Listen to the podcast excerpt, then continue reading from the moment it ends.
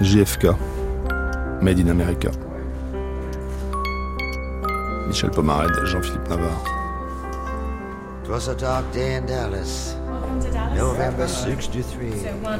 Cinquième épisode. Magnifié, statufié, démythifié.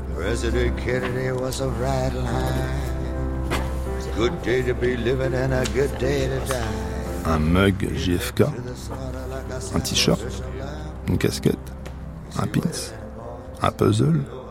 Rendez-vous à la boutique du Six Floor Museum sur Delhi Plaza, à quelques dizaines de mètres où JFK a été tué le 22 novembre 1963. Un selfie à l'endroit même où les balles ont atteint le président américain? C'est possible. Il y a une croix peinte en blanc sur la chaussée. C'est ainsi qu'on fabrique une légende à Dallas, Texas. Sinon, moyennant 18 dollars, il y a donc le musée au sixième étage du Dallas Books Depository. C'est la même où Oswald a appuyé trois fois sur la gâchette. Nous y attend la directrice des lieux, Nicolas Longford.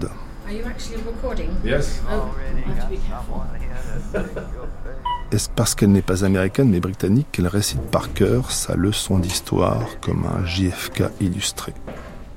Faisant des plutôt, bref, c'est Kennedy qu'on assassine.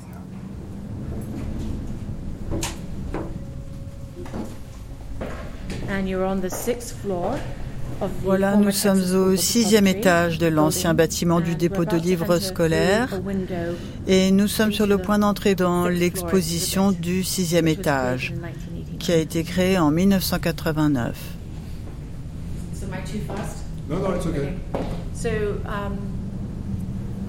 Donc cet espace euh, est à peu près tel qu'il était en 1963.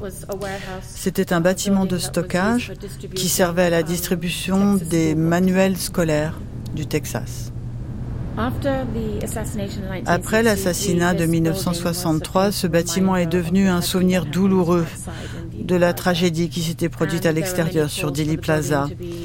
Et on a souvent demandé que le bâtiment soit démoli. Il est resté inoccupé pendant un moment. Ensuite, le comté de Dallas, donc une collectivité locale, l'a acheté et y a installé des bureaux administratifs sur les cinq premiers étages. Et le sixième étage est resté inoccupé. Et la commission historique du comté de Dallas a chargé le responsable de cette instance de concevoir une exposition qui raconte l'histoire des événements qui ont conduit à l'assassinat, pourquoi le président Kennedy était venu au Texas, pourquoi il a fait tellement de voyages éclairs dans de nombreuses villes de l'État et puis ce qui s'est passé ici.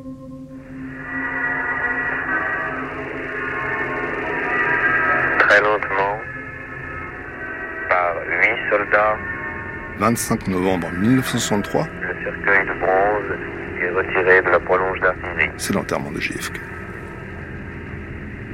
Le fanion de commandant en chef de l'armée américaine, Le journaliste Julien Besançon. par un soldat de la Navy, suit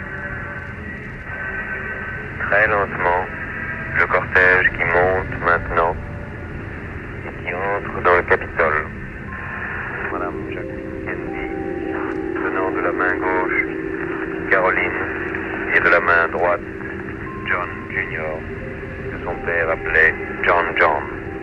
Elle marche seule, loin des Les objets ses JFK, moi je les suis à la télé, là-bas, parce que je reste à Dallas. Le journaliste Philippe Labro. C'est étonnant parce que nous sommes là dans cet univers glauque et, et fatigant et, et en même temps chaotique du petit commissariat de police de Dallas, à voir à la télévision un, un des moments les plus solennels, les plus émouvants, les plus remarquables de funérailles d'un grand homme.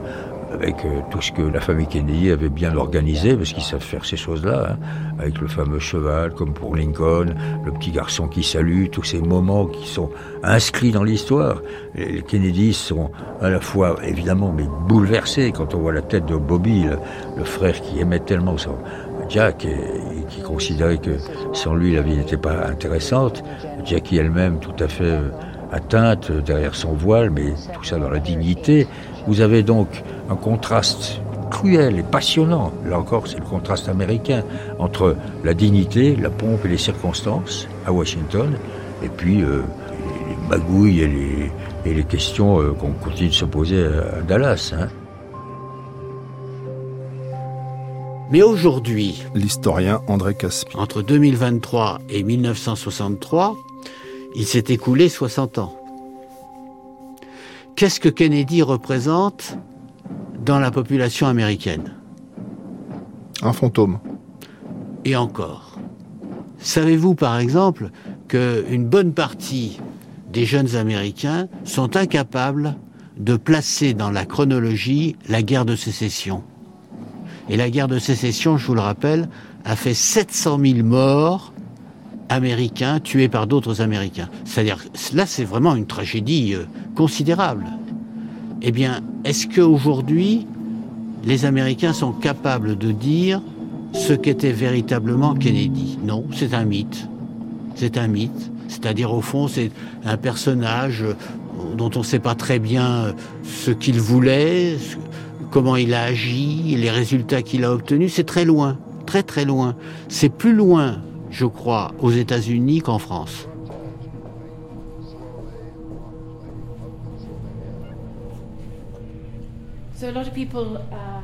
Il y a beaucoup de gens qui n'ont pas compris toutes les, initiatives sociales que Kennedy mettait en place. Euh, tout d'abord, il y a eu surtout le clinquant, le glamour avec euh, sa femme, les enfants, tous très beaux et souvent ça capte encore l'imagination des gens aujourd'hui.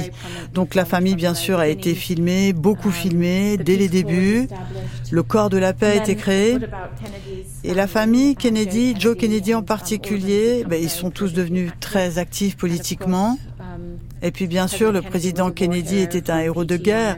Il avait commandé le PT-109, une vedette torpilleur. Il était passé par la marine. Donc, euh, tout ça, si vous voulez, ça rassemblait les gens autour de sa famille. Là, on voit la vie à la Maison Blanche. Et puis après, il y a eu le mouvement des droits civiques, la mafia, l'Union soviétique, la crise des missiles de Cuba, enfin tous ces grands moments qui sont présentés ici, et puis aussi la course à l'espace. Nous sommes plutôt sensibles évidemment à ces discours, à ces belles phrases qui n'ont pas forcément été inventées par Kennedy, mais par ceux qui lui écrivaient ces discours. Euh, c'est tout à fait normal. 26 juin 1963, Berlin, les relations publiques et leur apogée. Ted Sorensen, le ghostwriter de JFK, à son meilleur. Beaucoup de gens dans le monde ne comprennent vraiment pas disent ne pas comprendre. Quel est le grand problème entre le monde libre et le monde communiste? Qu'ils viennent à Berlin.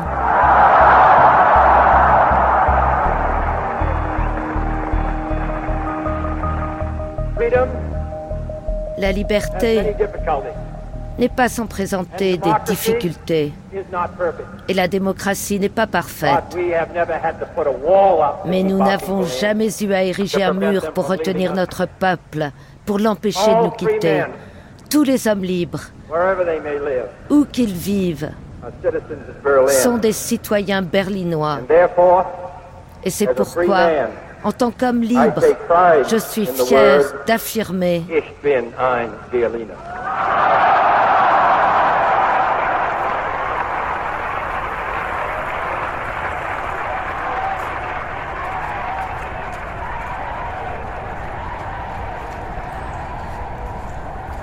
l'historien Stephen Knott vient de publier un livre sur l'héritage de JFK.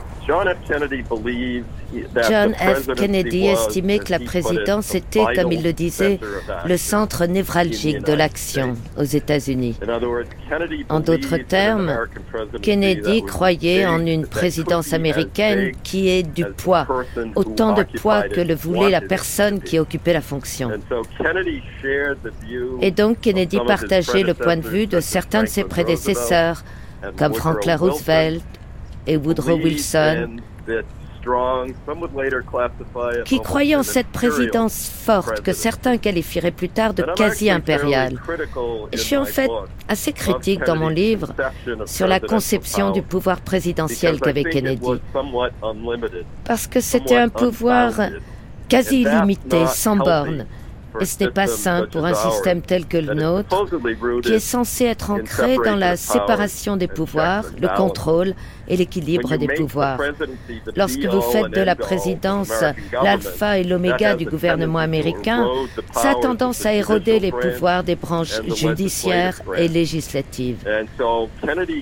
Et donc Kennedy contribue à cette érosion du pouvoir et à la montée de ce que certains ont appelé une présidence impériale.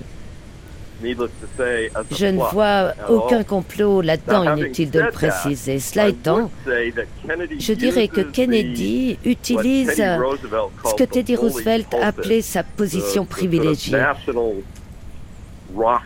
cette tribune nationale dont dispose le président pour s'adresser à la nation. Et je pense que Kennedy a su remarquablement l'utiliser. De tous les présidents du XXe siècle, il est parmi les meilleurs avec Franklin Roosevelt, peut-être Ronald Reagan, peut-être Woodrow Wilson. Quant à sa capacité à partager une vision, à exposer sa vision au peuple américain, et il le fait à travers ses discours célèbres, et j'ajouterai à la liste son discours inaugural, avec sa grande envolée quand il dit aux Américains, ne demandez pas ce que votre pays peut faire pour vous, mais ce que vous pouvez faire pour votre pays. Un discours sacrément audacieux. Et le discours que je considère comme l'un des plus grands discours de la vie politique américaine du XXe siècle, c'est le discours de Kennedy aux Américains en juin 1963 où il appelle à une justice égale devant la loi pour les Afro-Américains. C'était un discours vibrant. Il a fait savoir à la nation que les droits civiques seraient le principal objectif de sa politique intérieure. Et ce faisant, il commence à perdre des soutiens politiques, notamment dans le sud des États-Unis.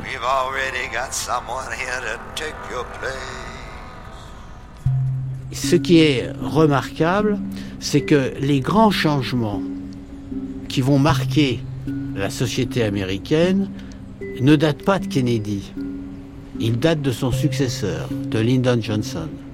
Et Lyndon Johnson, lui, qui est un vieux routier de la politique, hein, qui connaît euh, le Congrès comme sa poche, qui est au Congrès depuis des années et des années, qui aurait voulu être président d'ailleurs en 1960, mais qui a été battu par Kennedy, et qui n'est que le vice-président, mais un vice-président qui succède au président après l'assassinat de Kennedy en novembre 1963. Donc, entre 1963 et 1968, c'est-à-dire les, cinq années de la présidence de Johnson, là, il se produit des changements très importants sur le plan des relations interraciales et sur un autre plan que Kennedy avait euh, vaguement exploré, qui est euh, la transformation des relations sociales avec euh, l'instauration d'un welfare qui soit plus efficace, c'est-à-dire une société plus juste.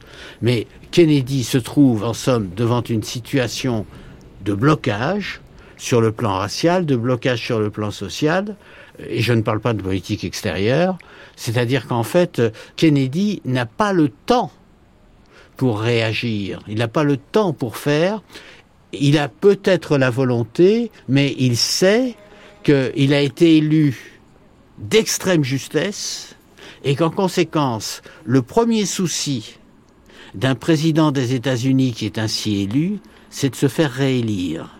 Et c'est d'ailleurs en commençant la campagne de sa réélection qu'il est assassiné à Dallas. Ça veut donc dire que Kennedy, quels que soient ses mérites, quelles que soient ses faiblesses aussi, quelles que soient les relations, les connexions qu'il peut avoir dans des milieux qui ne sont pas très fréquentables, mais qu'il fréquente lui, Kennedy, au fond, euh, n'a pas eu le temps de faire ce pourquoi il aurait aimé être élu.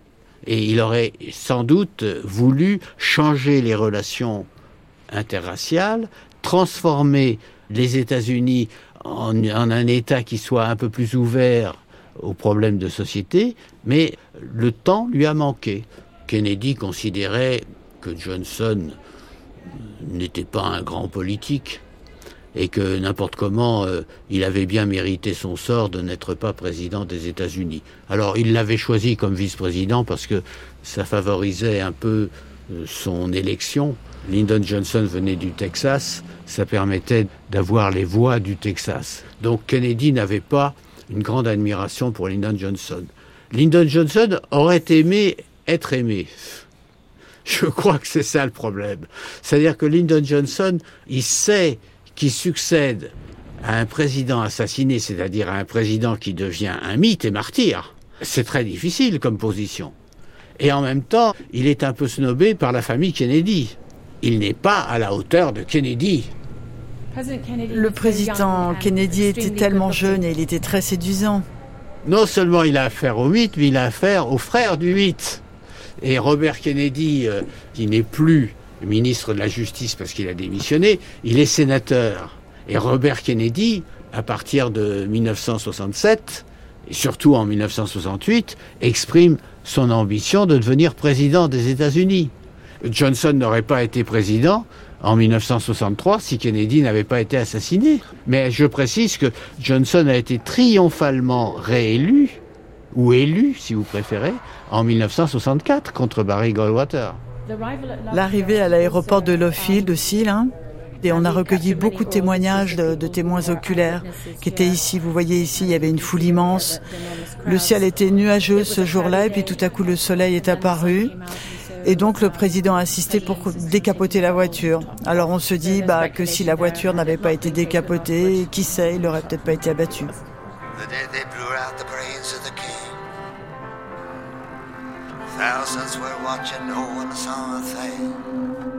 Gerald Posner a écrit le livre clé sur l'assassinat de JFK 30 ans après les faits. Son titre, Le dossier est clos. Quand j'ai commencé mes recherches il y a quelques années, je ne pensais pas qu'on puisse arriver à une conclusion sur l'identité du meurtrier de Kennedy. Je ne pensais certainement pas que c'était Oswald seul. Donc j'ai commencé à croire que c'était sans doute la mafia. Je me méfiais de la mafia. Elle voulait la mort de Kennedy parce qu'il essayait de la détruire. Et finalement, après des années d'enquête en tant que journaliste d'investigation, je suis arrivé à la conclusion que même si c'est choquant, le président avait été tué par un seul individu, guidé par des motivations personnelles, sans le moindre complot. La preuve en est, si on regarde les faits, ce qui s'est passé, c'est-à-dire que 30 ans après l'assassinat, il y avait de nouvelles méthodes pour examiner les preuves médico-légales, la balistique, pour savoir si ce qu'on avait dit en 1963 sur l'affaire était vrai ou non. En 1963-64, lorsque le FBI a enquêté sur l'affaire aux États-Unis, il y avait des limites à ce qu'on pouvait faire avec la balistique ou pour bien analyser euh, la bande vidéo, le film de l'assassinat. Aujourd'hui, 30 ans plus tard, il y a eu grand progrès. On peut déterminer, grâce à la balistique et aux améliorations numériques de la bande vidéo de l'assassinat, si le tireur qui a tué Kennedy ce jour-là tirait de face, comme l'affirme Oliver Stone dans son film JFK et d'autres, depuis la butte en gazon et qu'il a touché le président de face, ou si le tireur se trouvait derrière le président ce jour-là. Et la seule preuve crédible est que celui qui a tué Kennedy, en laissant de côté une seconde la question de savoir si c'était Oswald. Mais l'assassin, ce jour-là, qui a tiré sur Kennedy, tirait depuis l'arrière de la voiture présidentielle, depuis la partie haute d'un immeuble au quatrième, cinquième ou sixième étage, d'un des immeubles derrière le président, si bien que les balles ont touché de haut en bas. Alors la question, c'est qui était ce tireur? Je crois que les preuves sont accablantes. C'était Oswald, avec son arme, à l'exclusion de toute autre arme au monde. Et la question la plus épineuse, même si on accepte que c'est Oswald qui a tiré sur Kennedy, Agit-il en son propre nom ou dans le cadre d'une conspiration pour le compte des Cubains, de la CIA ou de la mafia? C'est la question la plus difficile à résoudre.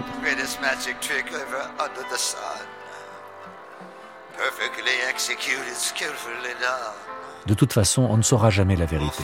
Les thèses complotistes résumées par quelqu'un qu'on n'attendait pas à ce moment-là. Le général de Gaulle, cité par Alain Perfit. Ils se sont saisis de ce communiste qui n'en était pas un tout en l'étant. Ce communiste, vous avez suivi, c'est Oswald. C'est un minus abens et un exalté. C'était l'homme qu'il leur fallait. Un merveilleux accusé. La fable était de faire croire que le type avait agi par amour du communisme. Ça aurait permis de déclencher une chasse aux sorcières communistes et de détourner l'attention. Vous avez vu comment ils l'ont arrêté. Ils le gardaient en réserve, ils se sont saisis de lui dès qu'il a fallu le trouver. Le type s'est enfui car il devait se méfier. Ils ont voulu l'abattre sur le champ, sans même que la justice ait pu se saisir de lui.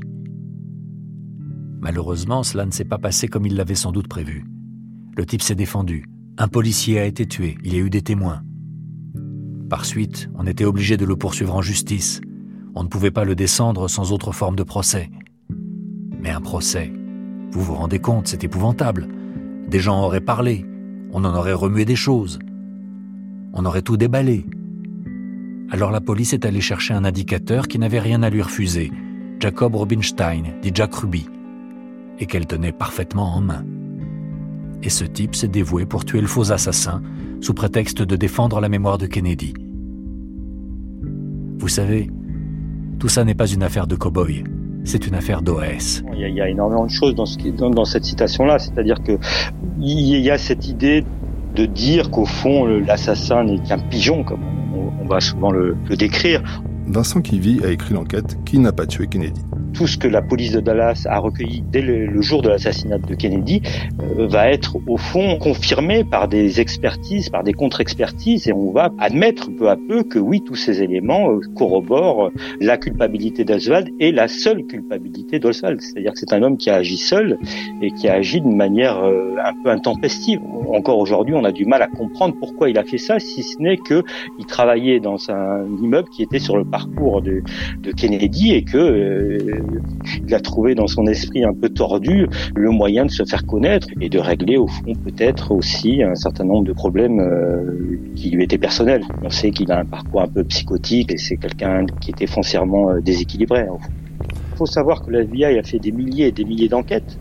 Et notamment on trouve un document à un moment du, service secret américain euh, qui euh, ont reçu euh, de la part des services secrets français une note euh, demandant des informations précises sur un, un Français qui se serait trouvé à Dallas au moment de l'assassinat de Kennedy et qui se trouverait être plus ou moins lié avec euh, l'OAS, c'est-à-dire l'organisation armée secrète, qui est un groupement euh, terroriste euh, qui date de la guerre d'Algérie et qui a lutté au moment de la guerre d'Algérie euh, contre l'indépendance de l'Algérie et donc euh, qui a rassemblé au fond beaucoup de pieds noirs et de gens d'extrême droite au fond, hein, qui refusaient la décolonisation et qui voulaient au fond garder l'empire français tel qu'il était à la fin de la Seconde Guerre mondiale. Et donc c est, c est, cette note est très très très inquiétante pour un certain nombre de chercheurs parce que à la fois il parle d'un homme présent à Dallas au moment de l'assassinat de Kennedy et en plus d'un homme qui a été mêlé au fond à un terrorisme d'extrême droite. Or ça recoupe un peu ce qu'on sait, ce que des, les gens euh, pensent de l'assassinat de Kennedy, c'est que au fond il y a peut-être une piste de l'extrême droite, euh, de gens qui seraient venus de loin pour tuer Kennedy, qui auraient été payés. Tout ça effectivement suscite un peu l'intérêt et puis un peu le, les frissons des chercheurs en disant ah ben voilà, on est sur une piste, on a quelqu'un, lui-même c'est un ancien para, effectivement, c'est en fait ce, ce type s'appelle Michel Roux, part aux États-Unis chercher du boulot dans un restaurant, etc. Et effectivement, c'est par hasard qu'il se retrouve à Dallas le 22 novembre et qu'il file ensuite au, Canada tombe sur un jeune journaliste français un, un peu mythomane à qui il raconte que bah oui il était euh, figurez-vous, le 22 novembre à Dallas, ou du moins dans la périphérie de Dallas, et que donc il a assisté depuis un, restaurant, grâce à la télévision, à l'assassinat du, président Kennedy. Mais voilà, le journaliste va peu à peu déformer ses propos, et c'est l'article de ce journaliste français, donc au Canada, qui va en, quelque sorte mettre les, les, feux aux poudres, parce qu'il va arranger la vérité, il va en faire quelque chose de sensationnel, et décider que ce jeune para français est un ancien de l'OAS, qu'il était à Dallas le 22 novembre, et que forcément, du coup, il a un rapport avec l'assassinat.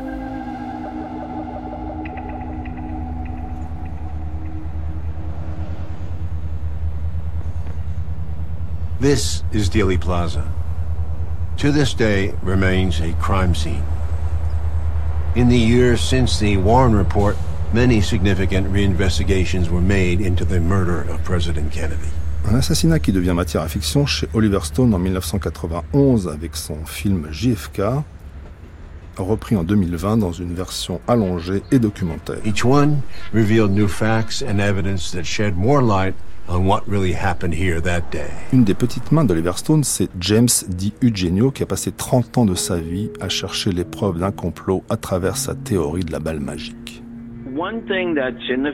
Une chose qu'on voit dans le film et que je trouve assez incroyable, c'est que l'homme qui, selon le FBI, aurait montré la fameuse balle magique, la balle 399, aux personnes qui sont venues voir le président à l'hôpital Parkland, et bien par la suite, il a dit mais j'ai jamais fait ça. Jamais je n'ai montré cette balle à qui que ce soit.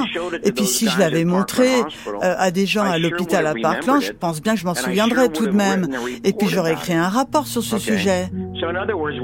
Tout ça pour dire qu'en fait, on ne sait même pas si la fameuse balle magique, euh, qui est censée avoir tué deux personnes, qui a explosé des os et qui aurait fini dans la civière du gouverneur Connolly, on ne sait même pas si c'est la balle qui effectivement a tué les gens. On ne sait même pas. Une thèse balistique battue en brèche par Gérald Posner. Oui, c'était surréaliste.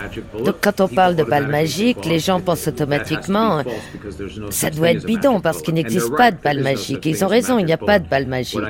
Ce que j'ai découvert au cours de mon enquête, c'est que la balle qui a touché Kennedy et qui a ensuite continué sa course pour toucher le gouverneur qui était assis devant lui, le gouverneur du Texas, n'a nécessité aucune magie. Mais c'est ce qu'on a critiqué pendant des années. La théorie est donc qu'Oswald, le tireur, a tiré une deuxième fois. Le premier tir a manqué tout le monde dans la voiture, très probablement dévié par un arbre qui bloquait la vue du tireur, alors que la limousine prenait le virage très serré devant le bâtiment travailler Oswald. Donc le premier tir rate. C'est un fusil d'assaut de style militaire avec un mécanisme à verrou, un bon 6 mm et demi, une balle de 160 grains. C'est une machine à tuer ce fusil. Le deuxième coup est tiré 3 secondes et demie plus tard. Donc l'assassin doit actionner le verrou, tirer le coup. C'est la soi-disant balle magique. Elle touche Kennedy dans la partie arrière droite supérieure de son cou et de son épaule. Elle ne touche aucun os. Elle traverse la zone située sous euh, ce qui serait sa cravate, laissant une toute petite plaie fine que certains médecins ont pris plus tard pour une plaie d'entrée tant elle était petite. Donc la balle traverse Kennedy, elle n'est pas déformée, aucun os n'a été touché. Elle dévie à ce moment-là parce qu'elle a heurté quelque chose, elle a touché Kennedy, et nous savons parce que la blessure d'entrée sur le gouverneur du Texas, qui était assis devant Kennedy un peu plus bas, fait euh, un pouce et demi de long, et c'est exactement la longueur de la balle. Elle tombe en pied, entre sous son épaule arrière droite, continue, lui casse une côte, puis en ressortant, sous son mamelon gauche, elle entre littéralement dans son poignet. Assez pour casser le poignet, pas assez pour déformer la balle. Ça pourrait être une super théorie, sauf que ça reste une théorie à moins qu'elle soit testée et prouvée. Et en 1992, un groupe d'experts en armes à feu s'est réuni et ils ont pu, pour la première fois, reconstituer le tir. Ils ont pris deux personnes de la taille et du poids du gouverneur et du président. Ils les ont mis dans une voiture comme celle du cortège. Ils ont tiré sur eux la même balle que celle d'Oswald, la balle de l'assassin. Ils ont pu reconstituer le tir magique toute la journée quand ces deux personnes sont touchées dans le film. Maintenant, bon, Stone, c'est un cinéaste formidable, grand cinéaste, mais c'est un très mauvais historien un dernier clou dans le cercueil du complot planté par le journaliste Max Hollande.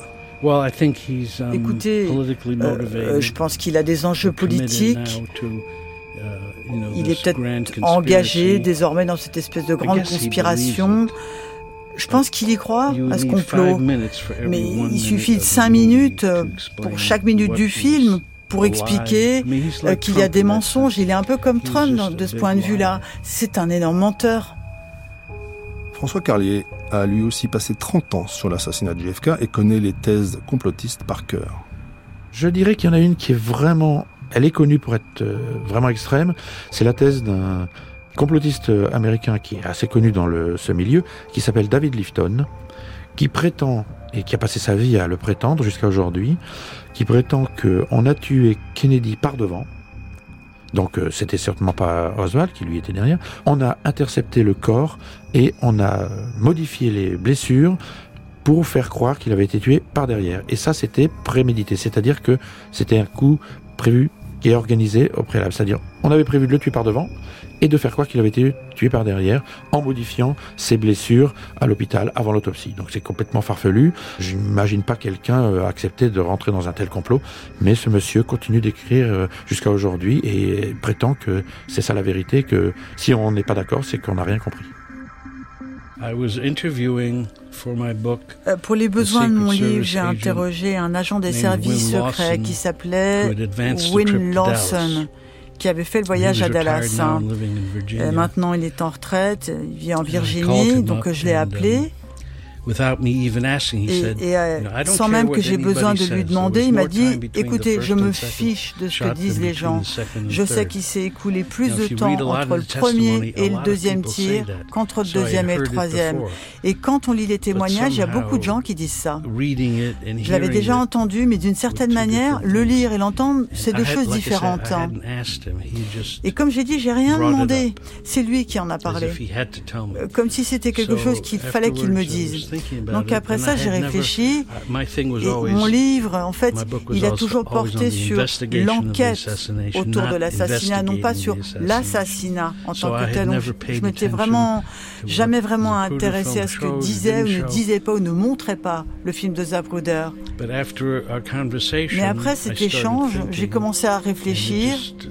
Ça m'a perturbé uh, ce qu'il avait dit. Donc j'ai commencé à, creuser la chose.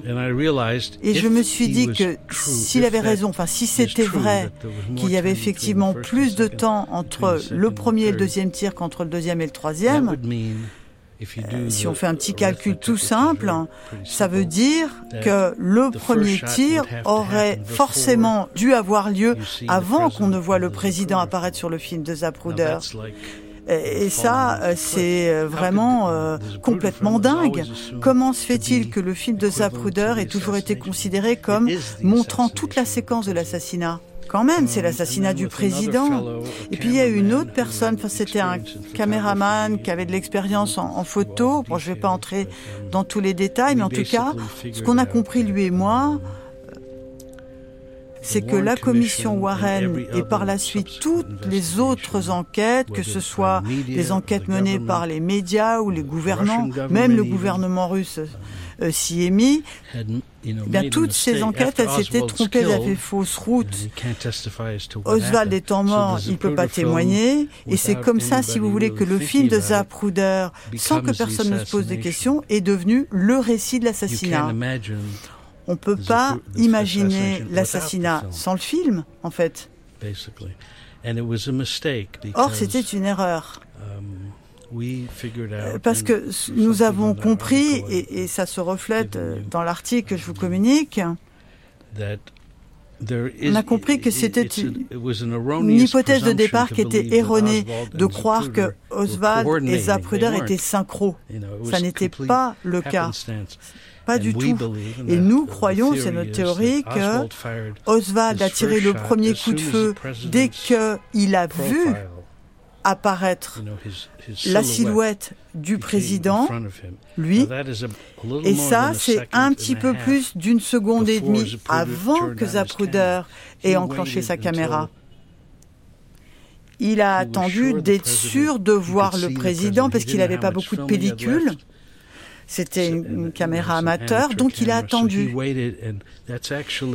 Et c'est en fait déjà à environ 22 mètres à l'intérieur du périmètre de Jelly Plaza. Et là où était placé Oswald, le dos du président était déjà visible. Et on pense que c'est à ce moment-là qu'il a tiré une première fois et il l'a raté. Bon, il y a d'autres raisons qui expliquent pourquoi il l'a raté, mais en, en, tout cas, là, ça a été le premier tir. Et donc le film de Zapruder, au moment où il démarre, eh bien, c'est une fois que l'assassinat a en fait déjà commencer. Et ce qu'on y voit d'ailleurs, ce sont les balles 2 et 3. Et quand on, a compris ça, on comprend que c'est absurde de dire qu'il a pu tirer trois fois en 6 secondes. Parce que c'est pas le cas. Il a tiré trois fois en 10-12 secondes. Et le président était sur Dili Plaza pendant environ 45 secondes. Donc on pense que l'assassinat a pris environ 11 secondes.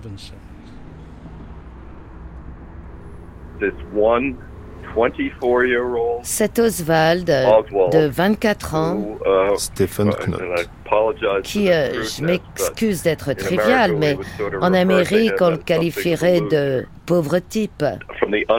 Issu des bas-fonds de la vie américaine, cet homme a été capable de modifier le cours de l'histoire de façon si dramatique. Il ne semblait tout simplement pas possible, plausible, qu'un individu mégalomane puisse modifier le cours de l'histoire. Et je pense que beaucoup d'Américains, presque aussitôt, ont commencé à chercher un sens plus large.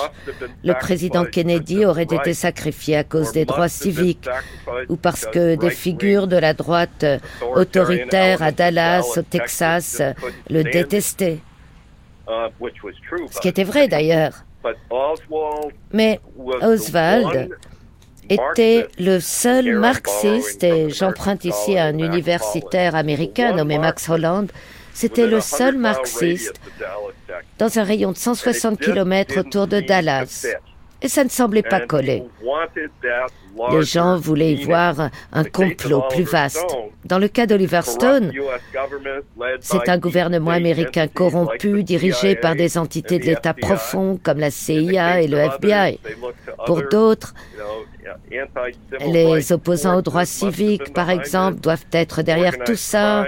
Le crime organisé doit être derrière tout ça. Mais tout le monde veut donner à cet acte inqualifiable un sens et une portée qu'il n'avait pas, à mon avis. Et c'est difficile d'accepter euh, qu'une personne issue des bas-fonds, des bas-fonds de la vie américaine, puisse modifier de façon aussi spectaculaire le cours de l'histoire américaine. Un exemple rapide, Jackie Kennedy elle-même, lorsqu'elle a appris que Lee Harvey Oswald avait assassiné son mari, a dit quelque chose comme pourquoi fallait-il que mon mari était tué par un petit communiste minable? Elle a laissé entendre que d'une certaine manière, elle espérait que son mari avait été tué pour une plus grande cause au nom des droits civiques ou quelque chose de ce genre. C'est presque comme si elle était déçue que ce soit Lee Harvey Oswald, le meurtrier. En 2020, Bob Dylan compose une chanson de 17 minutes consacrée intégralement à l'assassinat de JFK. Son titre, inspiré du Hamlet de Shakespeare, Murder Most Foul. Blackface singer, whiteface clown. Better not show your faces after the sun goes down. I'm in the red light district, like a cop on the beach. Living in a nightmare on Elm Street. Pour Dylan, cette phrase va très très bien pour la chanson parce que d'abord, il évoque l'assassinat de Kennedy en 63. Euh, et deuxièmement, parce que cela évoque le, le chercheur Timothy Hampton. La présence d'une sorte de fantôme, de, de quelque chose qui hante le présent.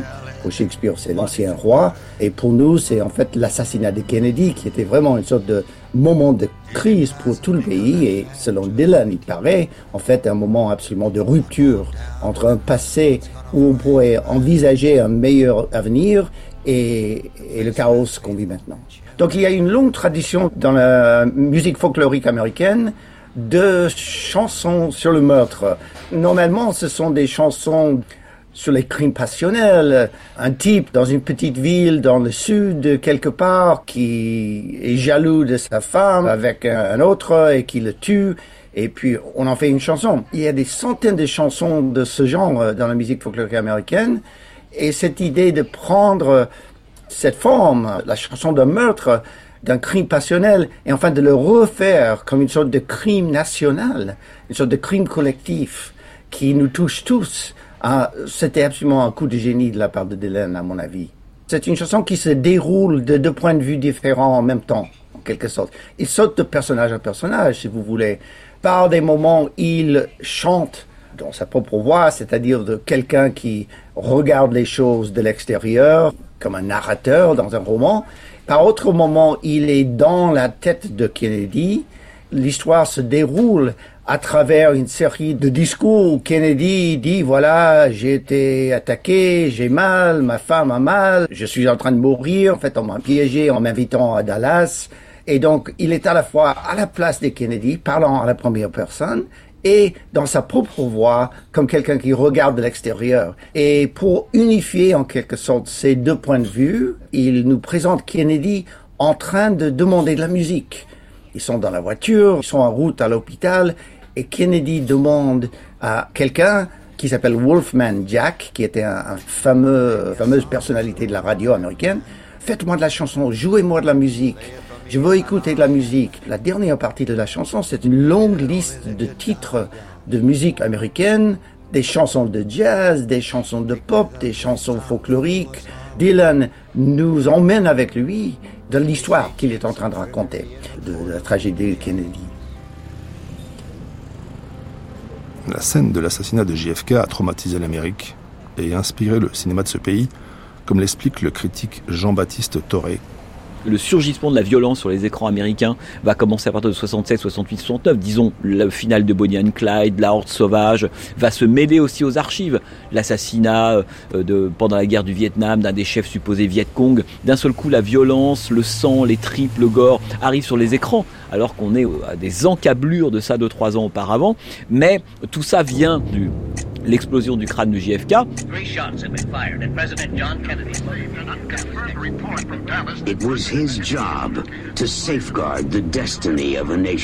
Les cinéastes à l'époque, Bruce Conner, Brian De Palma, Arthur Penn, on pourrait en citer les, films d'Alan Pakula, Parallax View, qui sont des films qui ne parlent en réalité que de l'assassinat de JFK, hein, sont tous des films qui ont cette conviction, pas forcément de faire surgir la vérité, mais en tout cas leur vérité de l'événement. Jusqu'à Eastwood, qui a été très marqué par ça. Frank Oregon? Yeah. Photos.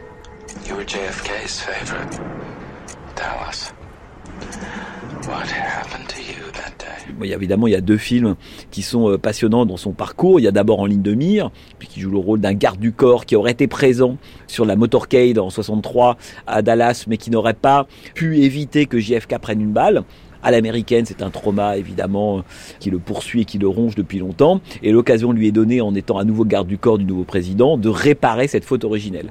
Et puis un monde parfait qui se déroule, donc film date de 93, et Un monde parfait se déroule le jour d'assassinat de JFK, donc avant l'assassinat de JFK le matin, et c'est le contre-champ d'une certaine manière. Alors évidemment, tout ça est de l'ordre de la réécriture rétrospective, et ce que montre Un monde parfait d'Eastwood, c'est arrêtons avec ça. Kennedy, c'était pas Disneyland. Et on sait tout ce qui a été écrit après, etc. Mais son assassinat a presque de cette manière radicalisé la légende. Ça a fixé l'image d'un Kennedy et donc d'une Amérique absolument radieuse, innocente, conquérante, pleine, etc. Et la fin de Kennedy a marqué l'entrée dans cette espèce d'air du doute, du soupçon, de l'horreur. Et évidemment, les assassinats politiques vont continuer, la guerre du Vietnam, le Watergate. Et d'une certaine manière, l'Amérique va rentrer dans une grande période euphorique forte, mais en même temps totalement déprimée, et surtout de doute envers les institutions. Il y a quand même cette idée que, le, à cause du film d'Abraham Zapruder, à cause du doute sur le rapport Warren, qui est quand même produit par le gouvernement, à cause de tout ça, d'un seul coup, les Américains se sont dit, mais si le gouvernement nous mentait, ce qui a l'air tout bête aujourd'hui, c'est plutôt l'inverse qui nous étonnerait. Aujourd'hui, en France, aux États-Unis, ailleurs, on est plutôt surpris quand nos gouvernants nous disent la vérité. On on n'y croit pas beaucoup. Mais à l'époque, c'est un vrai choc thermique. La confiance en plus des Américains envers leurs élus, la figure lincolnienne, on pourrait dire, de l'élu, est complètement brisée par la gestion gouvernementale, voire autre, de l'assassinat de JFK. Et donc le doute envers les institutions, le gouvernement, les politiques ou autres, débute avec JFK, et ça c'est ce qui va à peu près faire naître ce qu'on appelle le cinéma du complot, les films de la conspiration qui vont être un genre à part entière des années 70, Croissance secrète de Coppola, Parallax View d'Alan Pakula, Trois jours du Condor, la liste est évidemment extrêmement longue. Le cinéma du complot naît précisément du doute qu'on a eu sur la version officielle liée à l'affaire JFK. This is the last few moments ce sont les derniers instants de la vie du président, juste avant qu'il ne quitte Main Street pour Houston et avant de tourner sur Elm Street. C'est donc littéralement à l'extérieur de ces bâtiments, presque exactement comme ils étaient en 1963. Et ça, c'est Madame Kennedy euh, qui regarde euh, son mari. Jackie, elle a vraiment travaillé à construire le mythe de Jack Kennedy, de John. Catherine Pancol. La scène de l'enterrement à Washington est incroyable. Elle a tout, tout, tout prévu. Tout était millimétré. Le salut du petit John, ça a été répété. Elle a voulu en faire une figure historique. Elle y est arrivée, hein, mais c'est elle qui a fait ça. En grandissant, l'historien Stephen Knott élevé dans le culte de JFK. J'ai ouvert les yeux et découvert que le mythe que Jackie Kennedy avait érigé n'était qu'un mythe et que la vie privée de l'homme, la vie personnelle du président Kennedy était assez chaotique. Je veux dire, c'était un homme que je qualifierais d'adultère en série. Ça, c'est une chose. Mais j'ajouterais que certaines de ces liaisons adultères qu'a eu le président Kennedy ont déteint, en un sens, sur ses responsabilités publiques. On ne pouvait pas prétendre que ça ne relevait que de sa vie privée. Certaines de ces liaisons ont eu des conséquences publiques. Par exemple, quand il couchait avec euh, la maîtresse d'un patron du crime organisé, ici aux États-Unis, c'est assez dérangeant quand vous avez un président qui se livre à ce genre de choses. Donc quand j'ai découvert tout ça, j'ai pris beaucoup de recul avec euh, ce qu'on m'avait inculqué. Ma mère et les gens de sa génération n'ont jamais pris ce recul. Ils refusaient de croire à ces histoires. Or, je sais de sources sûres qu'elles sont vraies. Et donc, j'ai pris mes distances pendant un certain temps. Kennedy était une figure dominante de ma pensée politique. J'avais évolué vers la droite en tant qu'adulte. J'ai évolué vers une direction très conservatrice.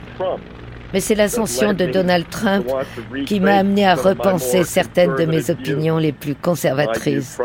À mon avis, Trump est une catastrophe, a été une catastrophe, espérons qu'il ne le sera pas à l'avenir.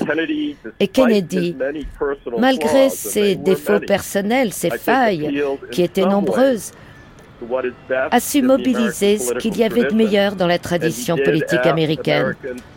Et il a demandé aux Américains de donner quelque chose en retour à leur pays. Et ce sens du sacrifice a été perdu depuis. C'est pourquoi j'ai reconsidéré cette présidence et cette personne qui est le premier président dont je me souvienne.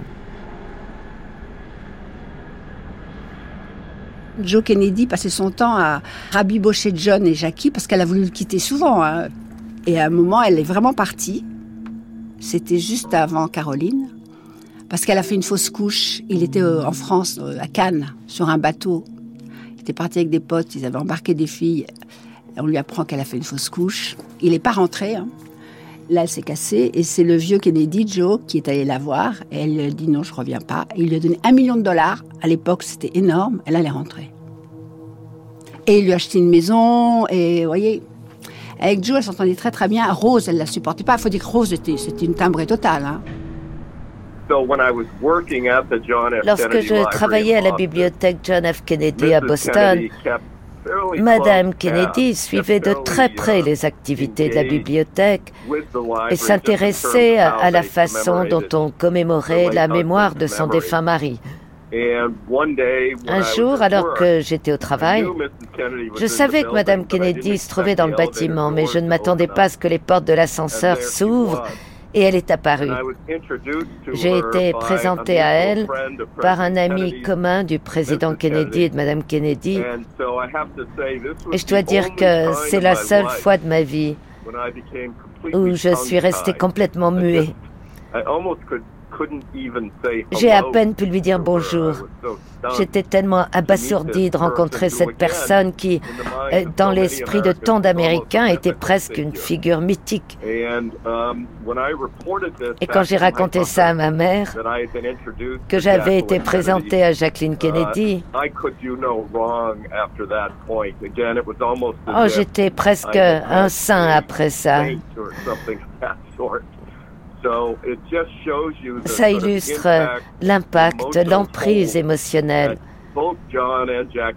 que John et Jackie Kennedy ont exercé sur une partie des Américains. Je pense que les Kennedy conservent leur euh, statut presque royal. Et il y a toujours une fascination pour eux. C'est assez étonnant de penser que ça fera bientôt 60 ans que John F. Kennedy a été assassiné à Dallas, Texas. Et pourtant, cette fascination qu'exerçait la famille Kennedy persiste encore dans certaines parties des États-Unis. Et je dirais que parfois ça, ça touche presque au culte. C'est presque un culte. Je ne dis pas que c'est particulièrement sain, mais en tout cas, je constate que ça perdure, malgré les nombreux scandales personnels impliquant d'autres membres de la famille Kennedy. Mais c'est vraiment un exemple remarquable d'un héritage qui perdure depuis six décennies, alors que John F. Kennedy n'a été président que pendant deux ans, dix mois et deux jours. L'analyste politique Larry Sabato. Kennedy avait un avantage sur presque tous les présidents. Il est mort jeune. Il avait une telle vitalité. Il était tellement photogénique. Sa femme était si belle. Les enfants était tout simplement parfait. Enfin, tout, au moins en surface, tout ce qu'on voyait était parfait. Et ça, ça restera. Je pense qu'il va jamais disparaître complètement, mais petit à petit, naturellement, au fil du temps, il n'y aura plus, si vous voulez, le lien émotionnel qu'il y a aujourd'hui. L'historien David Nassau analyse le legs de la dynastie Kennedy, pensée et voulue par le père de JFK, Joe. La dynastie politique qui lui succède, les Bush, n'avaient pas ce... Oh, ils avaient plus d'argent que Dieu, ils ont continué à gagner encore plus d'argent. Vous savez, ils ont créé des tas d'entreprises, les enfants Bush. Je ne veux même pas parler des Trump, avec leur corruption et leurs arnaques. Mais Joe Kennedy croyait en l'Amérique. Il croyait en l'Amérique et il croyait que la meilleure chose à faire était d'élever une famille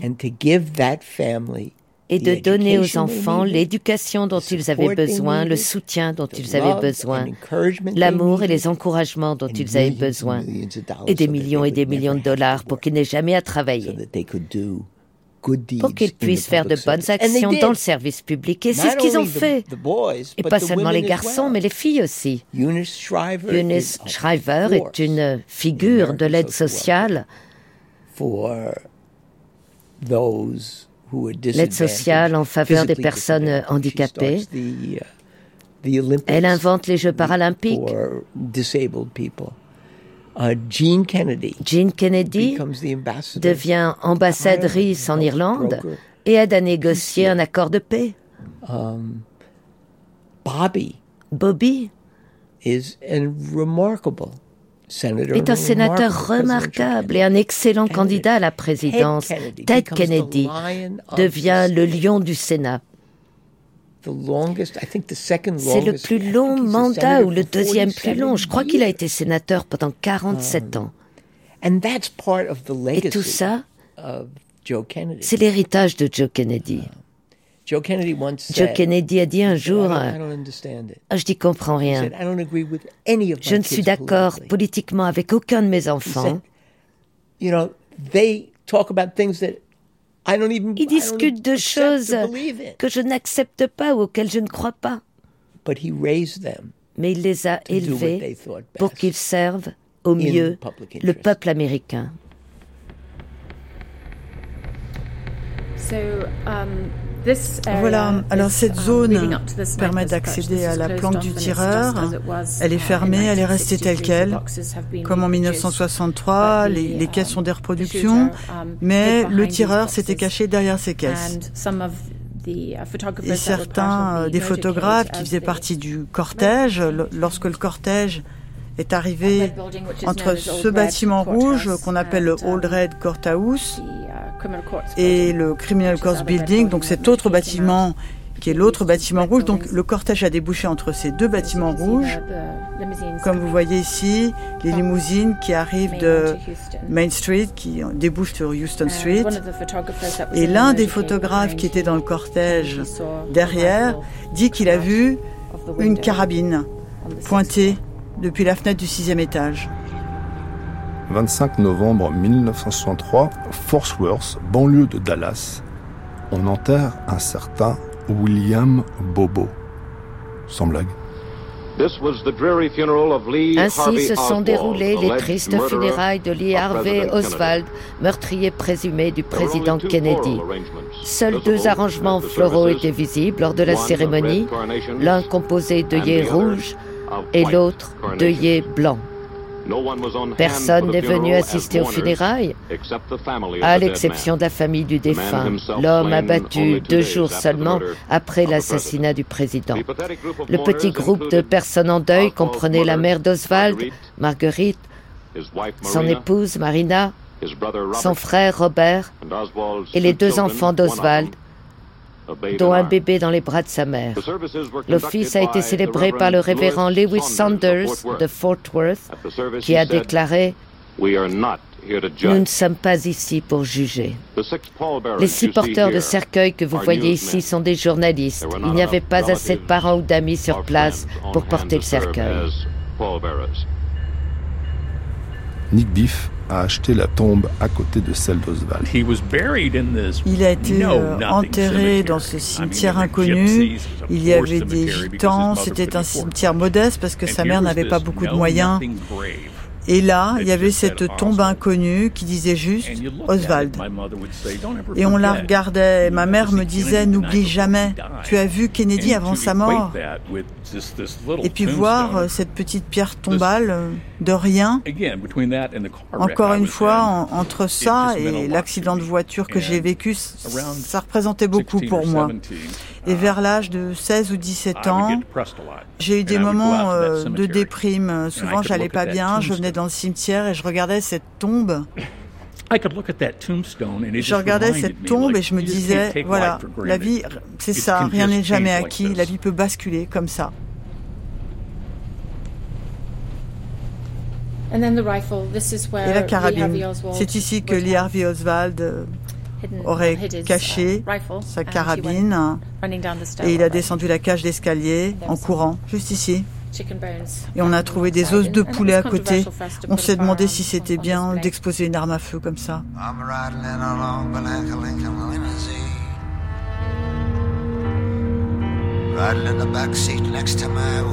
JFK, Made in America